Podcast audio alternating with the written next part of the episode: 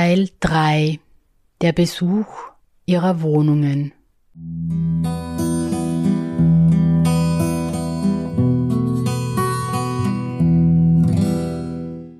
Willkommen in diesem dritten und letzten Teil dieser Sondersendung. Hier besuchen wir die Wohnungen der vier vom Nazi-Regime ermordeten Menschen. Evelyn Elisabeth Merz betritt nach 84 Jahren die damalige Wohnung der Familie Bernblum, die ihr und ihrer Mutter Schutz in dieser kalten Nacht 1938 gaben. Weiters erfahren wir von Evelyn Elisabeth Merz, wie die Flucht nach New York gelang und teilt sie mit uns Eindrücke zur Rückkehr nach Österreich. Doch zunächst erfahren wir von ihr ein paar biografische Spuren dieser vier Menschen – Hört gerne Teil 1 und 2 nach, bevor ihr hier einsteigt.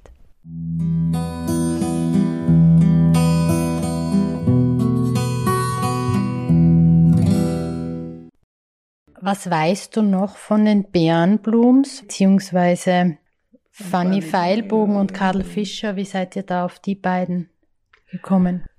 Ja, also Bärenblum bin ich eben über den Brief, den die Großmutter dem Vater am 18. Dezember äh, geschrieben hat. Da hat die, das Matrikelamt dann die Frau Wolz, die Frau Irma Wolz im Matrikelamt, ist auch eine ganz engagierte Mitarbeiterin und sie hat die Verwandtschaft dann einwandfrei eben warum die Cousinen waren, weil ihr, ihre Mütter eben Schwestern waren, beide geborene Steiner und aus der Umgebung von Oswitschen beziehungsweise Auschwitz. Ich selbst habe sonst leider nicht viel mehr über die Familie Bernbluch äh, erfahren können, als um, über mhm. unsere Recherchen. Aber persönlich hatten wir, ich weiß nicht, wie viel Kontakt gewesen ist, aber ich nehme an, von der Großmutter war schon Kontakt. Aber ich kann leider nicht viel dazu sagen. Was du mir auch erzählt hast, ist, da Julius Bernblum hatte gebürgt für seinen Sohn. Ja, also eigentlich über seinen Stiefsohn ist nicht so ein schöner Ausdruck, aber es war die zweite Ehe, die Sidonie, die Cousine der Großmutter Sidonie Bernblum war geborene Groß, aber in erster Ehe verheiratete Bloch und der Sohn hieß auch Bloch und äh, sie hat den Sohn sozusagen in die Ehe gebracht aber über die Ver Vermögensmeldung, alle, die über 5000 Reichsmark zu deklarieren hatten, das war nach dem Gesetz von 27.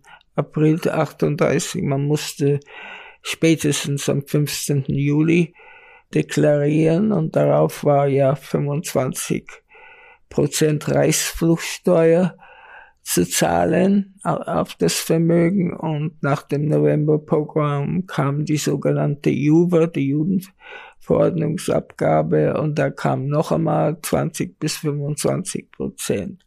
Jetzt alle, die Schulden hatten und Max Julius Bernbohm hat ein Kredit für seinen, für den Sohn Dr. Friedrich Bloch der eben der Sohn von seiner, mitgebracht in die Ehe von seiner Frau. Er war in irgendeiner Unternehmung, zweiten Bezirk, glaube ich, äh, beteiligt. Dieses Unternehmen wurde liquidiert und von Unternehmung kam nichts. Aber trotzdem ist die Schuld, die Schulden wurden von Schilling in Reichsmark umgewechselt über die Restitutionsabteilung sind wir auch auf den Kurs draufgekommen, 1,5 zu 1 zugunsten der Ariseure, weil die Juden äh, sind, müssen trotzdem die alten Schilling-Schulden übernehmen, aber die Ariseure sind sehr gut damit, sehr profitiert von diesen verminderten Vermögen.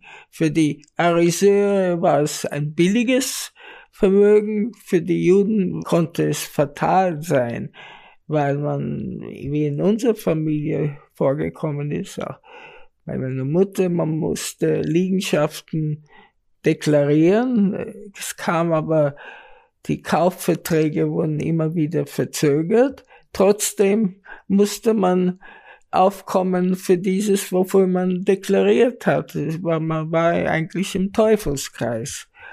Und wie gesagt, bei der Familie Bernblum kann ich mir nur zusammenreimen, nicht mit Sicherheit, aber ist doch, glaube ich, eine Annahme, die begründet ist, dass er eben für diesen ziemlich großzügigen Kredit eben gehaftet hat.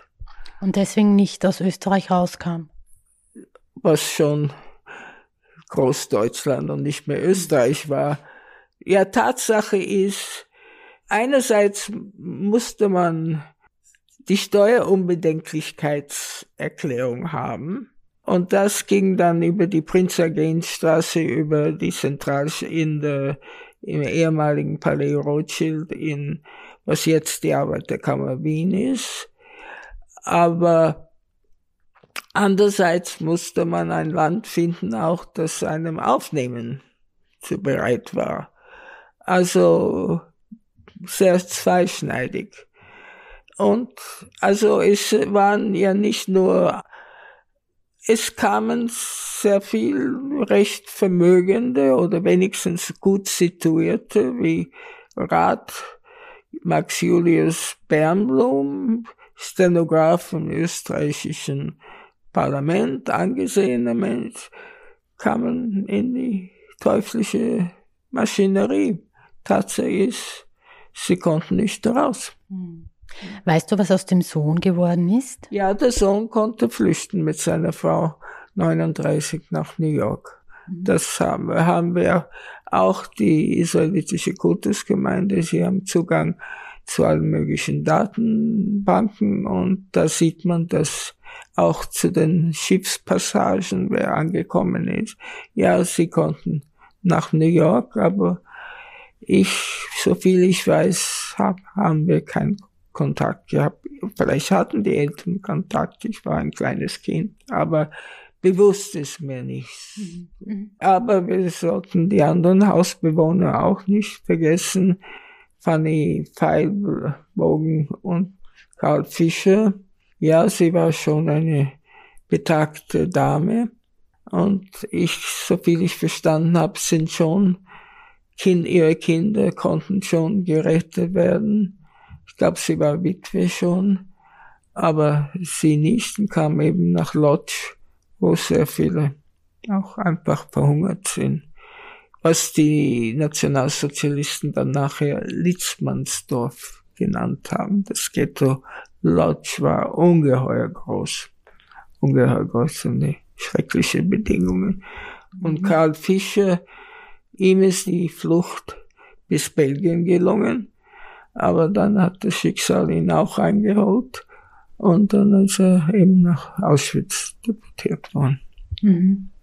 Naja, es war okkupiert, Belgien, Holland, Frankreich und dann wenn die Menschen sich nicht irgendwie tarnen, verstecken konnten. Und dann hat man gewusst, sie sind Juden und äh, haben vielleicht nicht genug.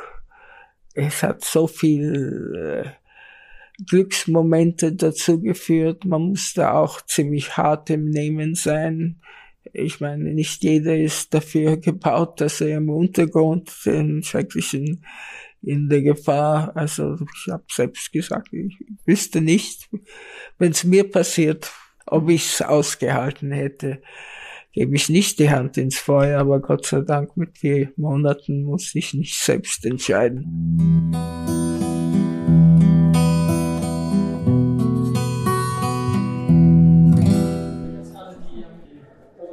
Sind jetzt alle wieder zusammen? Der bleibt unten. Ah, der will nicht. Nein, das ist wegen dem Rollstuhl. Sind sonst alle da? Die Barbara gefehlt. eine Runde Lift. Nein, der, der Adrian macht die erste, aber warten, bis alle da sind.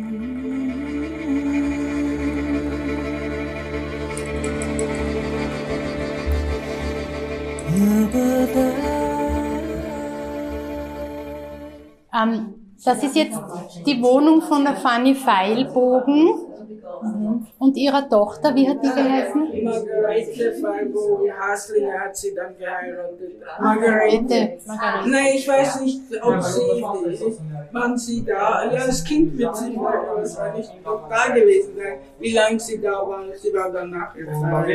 Mhm. Also ihr Mann war der Moses, der Vorversteher ist. Ja. Ich nehme an, dass er auch da war, aber wir haben seine Meldungen nicht ausgehoben. Ja. Und der Adrian wird die Wohnung aufsperren. Aus.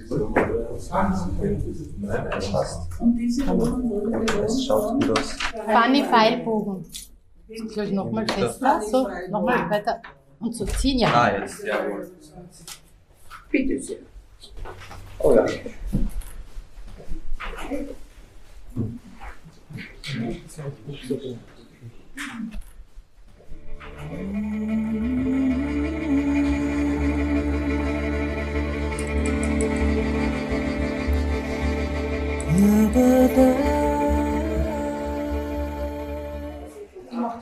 Ja, super. Super, ja. Und wir gehen als nächstes ähm, in den dritten Stock. Ja? Wo ist denn die Liesel? Ist die?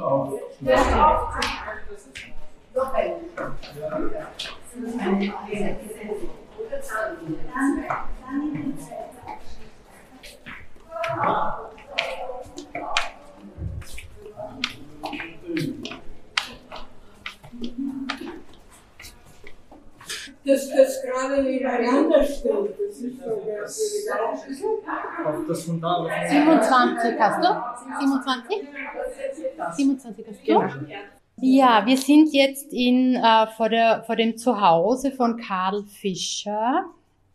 Ähm, das war seine Wohnung, sein, sein Zuhause bis 1938 und am 31.07.1943 nach Auschwitz deportiert.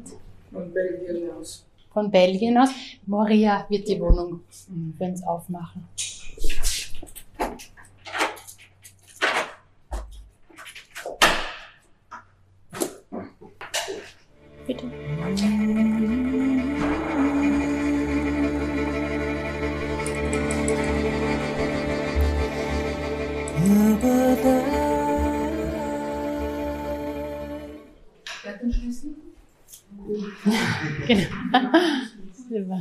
Jetzt gehen wir einen Stock weiter runter.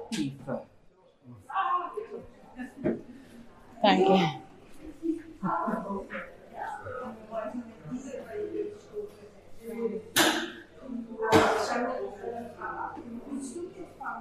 Zwischen 17 und Jetzt gehen wir in die Wohnung von den Bärenblums. Ich will auch. Du willst aufsperren? Ja. Die Liesel will aufsperren auf, die Wohnung. In der Wohnung, wo Liesel mit vier Monaten war, bevor sie mit ihrer Mutter nach Genf flüchten konnte. Sally? bis der Zug gefahren ist. Bis der Zug gefahren ist, ja. Hildegard hat mir geholfen mit meiner Tochter. Wir waren in Augsburg in einer Ausstellung, Oktober 2019, und sie hat dann die Liste und hat die Bärenblums gefunden. Super. Ja, die hat geholfen. Die, ja. ja, so war's. So war's, ja. Ja, so war's. So war's. Ja, kannst du noch erinnern? Ich kann mich erinnern. Ja, ja. 17. Dezember, Zwischen 17 und 18. Dezember 1938. Und dann wart ihr hier. Und da warst du und deine Mama und deine Groß... Großeltern Merz, die Großvater Sigmund, die Großmutter Marie und der Onkel Julius, der leider auch umgekommen ist. Ja.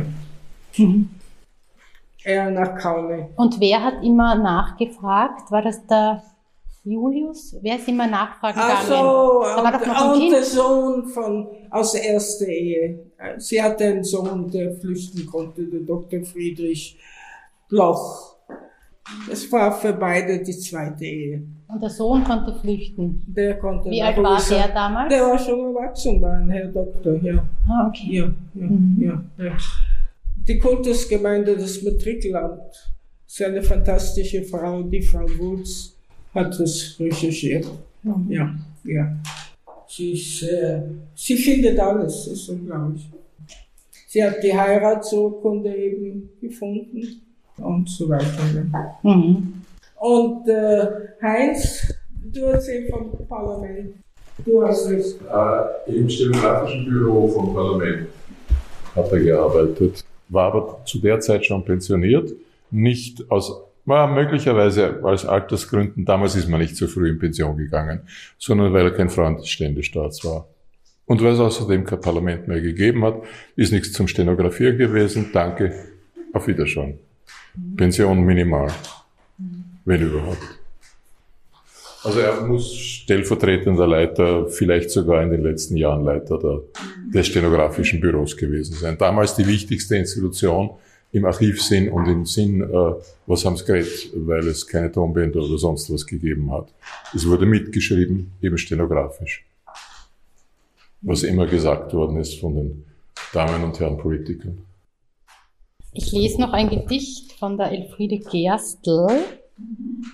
1932 bis 2009 hat sie gelebt, wurde als Kind jüdischer Eltern in Wien geboren und überlebte versteckt die NS-Zeit.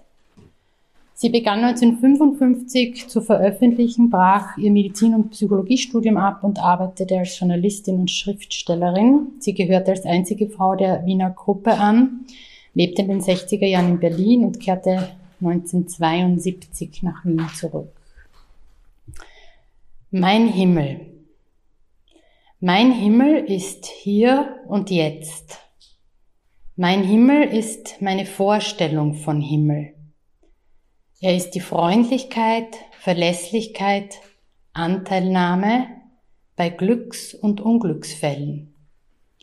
Mein Himmel ist nicht voller Geigen, sondern voll Solidarität. Mein Himmel ist auch eine Utopie von einer gerechten Welt, in der Einsicht und Nachsicht jegliche Realität sein sollte. Himmel ist das fest geknüpfte Netz ähnlich denkender und fühlender und das Glück, ihm anzugehören.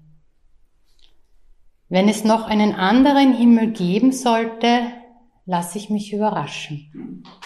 Ich danke vielmals. Das ist so ein Moment, hier in dieser Wohnung zu sein. Das fasse ich nicht. Das fasse ich mit vier Monaten. Das klappt mir nicht. Ja, wir müssen diesen Menschen sehr, sehr dankbar sein. Für mich ist auch nicht nur, dass sie umgekommen sind, aber zwischen 38 und 42, vier Jahre, viereinhalb Jahre eigentlich bald, ja, ein Martyrium, immer in der Angst zu leben und dann erst recht. Nein. Hm. Aber wir sie bleiben nicht unvergessen. Das ist das Wichtigste. Und sie haben einen Namen, nicht nur eine Nummer.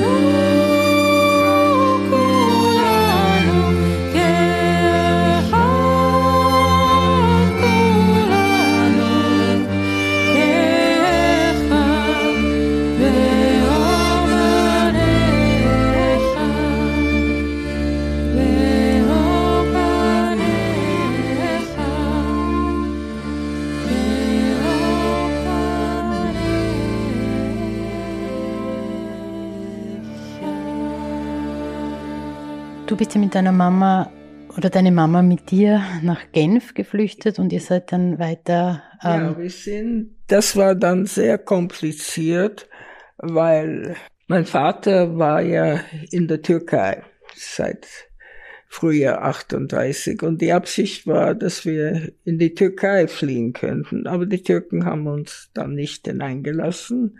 Aber glücklicherweise hat mein Vater seit dem Jahr 33 für die Firma Holorit beziehungsweise IBM, was dann IBM wurde, gearbeitet und so ist die Flucht einmal geglückt und die haben gebürgt, ein Mitarbeiter. Aber die große Schwierigkeit war dann die Frage, wie kommen wir weiter in die USA? Weil meine Mutter und ich waren auf der sogenannten deutsch-österreichischen Quote. Die Amerikaner haben nach dem Quotensystem in der Schweiz konnten wir ja nur vorübergehend bleiben. Es wäre nicht möglich, auf Dauer dort zu bleiben. Aber es ist, die Flucht weiter ist sehr spät gelungen, weil wir abhängig waren vom Vater, der in, ursprünglich in Lemberg auf die Welt gekommen ist. war ja damals noch Österreich-Ungarn. Aber in der Zwischenkriegszeit war es Polen. Jetzt ist wieder Ukraine. Und der Vater musste dann auf der sogenannten polnischen Quote nach USA. Das war aber sehr überfüllt und schwierig. Und er konnte erst weiter, später erst 1940. Dann war das Mittelmeer gesperrt über die Italiener. Also er ist geflüchtet über Odessa, Kiew, Moskau, Transsibir bis Vladivostok, Japan, Vancouver, Seattle und dann durch ganze USA und Silvester 40, 41 in New York angekommen. Und dann erst konnten wir wieder weiter von Genf. Und das ist dann tatsächlich losgegangen am 9. April 1941 mit einem Rotkreuz-Zug. Man konnte aber nicht über Lyon, weil das dann alles zu gefährlich war. Man ist dann über die Berge, Grenoble und so weiter bis zur spanischen Grenze. Und das war dann Portbou, wo leider andere nicht weitergekommen sind wie zum Beispiel Walter Benjamin hat dann Mut verloren und sich das Leben genommen und gerade dort an der spanischen Grenze. Und das war mit allen Schikanen und Leibesvisitation und so weiter verbunden. Dann ging's mit Bussen, weil das war alles zerbombt nach dem äh, spanischen Bürgerkrieg nach Barcelona. Und meine Mutter hat erzählt, dann wir sind mitten in der Nacht in Barcelona angekommen und ich wollte mit den Kleidern in die Badewanne, so schmutzig war Atmosphäre. Dann ist das weitergegangen über Madrid bis Portugal nach Lissabon. Aber wir Glücklichen, wir hatten ja schon die äh, Visa. Andere sind ja stecken geblieben, in, auch in Lissabon. Aber wir hatten schon das Visum waren dann in, mit einem sehr berühmten Flüchtlingsschiff, die Niassa, unterwegs, was eigentlich für 300 bedacht war, es waren aber 800 drauf. Das war ursprünglich ein Schiff von Westafrika, Senegal, und das wurde dann zum Flüchtlingsschiff umgemodelt sozusagen und sind dann am 25. April 1941 in New York angekommen. Aber wir sind angekommen. Das Schiff ist ja später untergegangen. Und äh, auch das Schiff vom Vater, das er äh, in Japan haben wir recherchiert, das ihn von Vladivostok, äh, von Japan bis Vancouver das ist auch später torpediert worden. Alle diese Schiffe sind torpediert worden. Also, wir, aber bei uns haben sie Gott sei Dank noch mhm. gerettet. Mhm. Ja, und das war der Flüchtlingsweg und ich habe dann meinen Vater erst mit knapp drei Jahren kennengelernt, aber ich habe ihn kennengelernt, oh Wunder.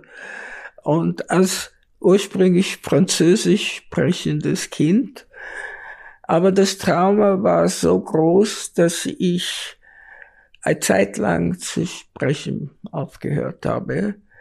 Es waren zu viel die drei Sprachen. Die Eltern Umgebung haben Deutsch wieder gesprochen, die Umgebung Englisch und ich Französisch. Ja, und dann wurde es dann Englisch. Also man konnte mich nicht ganz auf Deutsch verkaufen, aber ja, eigentlich ist meine Muttersprache dann Englisch geworden bis 14, bis wir wieder nach Wien mhm. sind.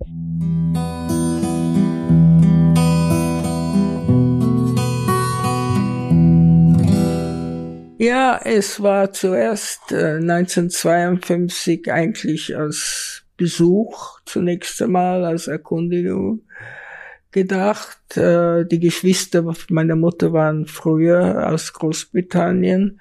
Die Großmutter ist leider schon 47, 46 zurück und leider schon 47 verstorben, was furchtbar schmerzhaft für meine Mutter war.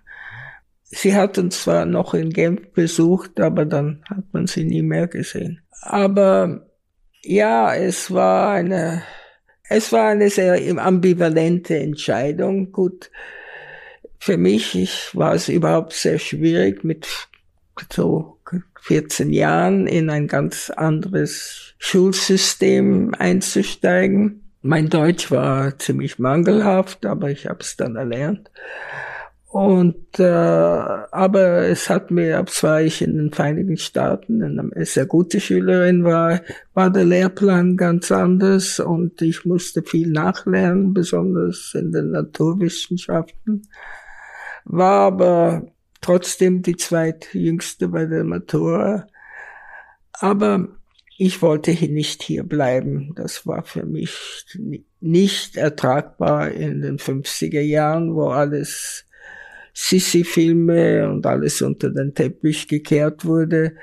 Und ich bin sehr bald der Kibbutz-Bewegung angeschlossen und bin dann mit 19 Jahren nach Israel und war lange in Israel und wieder in den Vereinigten Staaten und wieder in Israel.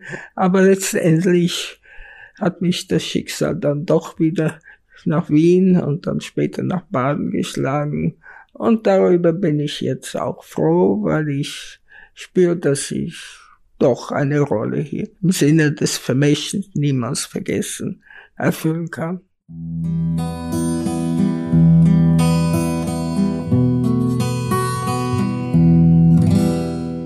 Ist dir abschließend noch etwas wichtig zu diesem Ort, zu diesem Erinnern bzw. Gedenken auch zu sagen? Ich muss sagen, ich habe begonnen zu recherchieren im Jahre 2000, nachdem ich in Auschwitz gewesen ist. Dann bin ich am Anfang ins Staatsarchiv, weil ich gewusst, man kann die persönlichen Akte ausheben. Wobei es eine gewisse Schwellenangst gegeben hat, bis ich begonnen habe zu recherchieren. Aber ich muss auch zugeben, dass ich gar nicht gewusst habe, was ich welches Vermächtnis ich auf mich nehme. Es ist, ja, ich stehe dazu und ich bin auch gewisserweise fast nicht stolz, aber ja, verantwortungsvoll, sagen wir. Aber dass das eine lebenslängliche lange Aufgabe sein wird, habe ich am Anfang nicht gewusst. Aber so ist es. Und es wird auch immer wichtiger. Ich bin in dem Sinn nicht direkt Holocaust-Opfer. Ich meine, ich bin Opfer des Nationalsozialismus, aber wir sind ja noch 38, konnten wir noch flüchten. Aber ich kann anhand, weil ich so viele Menschen gekannt habe, von der älteren Generation in Israel und in den Vereinigten Staaten und in England, die eben selbst in den Lagern gewesen sind. Und ich kann noch Zusammenhänge herstellen, die andere dann nicht mehr können. Und das ist eben die wichtige Aufgabe. Ich kann auch anhand von Fotos gewisse Menschen noch erkennen, die auch später niemand wissen wird, wer sie eigentlich gewesen sind. Ja, und zum Abschluss hatte ich auch die Erna.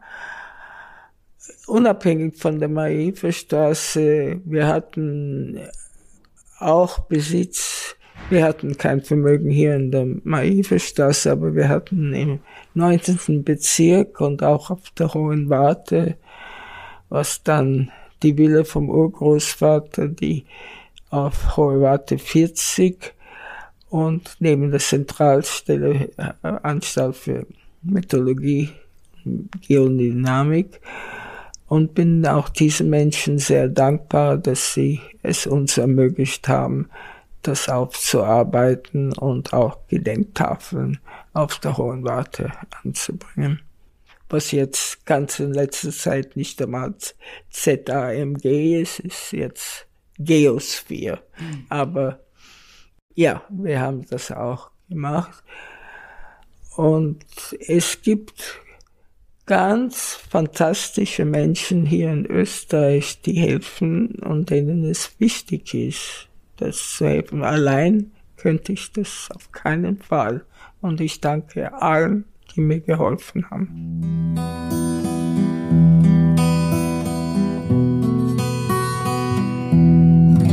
Ich hab, war auch jetzt wieder auf, vorige Woche auf der Mauer, in der Shoah-Mauer und habe auch diese Namen wieder verfolgt und einen Stein hingelegt und mich verbeugt vor ihrem Schicksal. Aber es ist, Entschuldigung, wenn ich so sage, es erschlägt mich, wenn ich alle Namen sehe. Also etwa 20, 30 Namen weiß ich Näheres. Aber wie viele Menschen, wie viele Namen gibt's dort, wo eigentlich die meisten weiß man sehr wenig auf die Nachwelt. Und darum ist es uns so wichtig und ich bin dem Verein Steine der Erinnerung auch so dankbar. Wir geben diesen Menschen einen Namen, eine Existenz, eine Realität wieder. Sie haben gelebt, sie haben gelacht, sie haben geweint, sie haben gearbeitet, sie haben alles, hat ihr Bestes getan. Und, und dann sind Namen auf der Shore, Ermordete